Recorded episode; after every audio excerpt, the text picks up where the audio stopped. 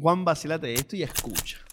¿Me crees si te digo que la mafia real estuvo dentro de la grabación del Padrino? John, ¿cuántas veces te he dicho que esta película, aunque sea vieja, no es un documental? Ah, pues, mente, estoy hablando en serio, escucha. Dale, echa el cuento. Resulta ser que cuando las familias de la mafia italiana en Nueva York se enteraron de la película, llamaron a la producción de Paramount Pictures a decir que la tenían que parar. Obviamente Paramount se negó hasta que el productor Al Rui recibió una llamada nada amigable amenazando a su familia. O sea, algo así como una oferta que no podrás rechazar. Al se reunió con los líderes de la mafia italiana de Nueva York y acordaron que sí se iba a hacer la película, pero cambiando algunas cosas del guion y sin que se pudiera utilizar la palabra mafia. El rodaje fue bastante raro porque la mafia estaba presente en los sets, siempre vigilando. Ahora yo te digo, yo creo que eso pudo haber ayudado a la interpretación de la película. ¿Cómo estar vigilado por la mafia puede ser beneficioso? Escucha ahí, no Gómez, porque los mafiosos en pleno rodaje le daban consejos a los actores y así actuar de forma convincente. Mira esta locura, Juan, muchos de ellos entraron como extras. Y Luca Brasi lo interpretó un mafioso real. Obviamente la película fue un super palo y tanto fue así que Al Rudy dijo,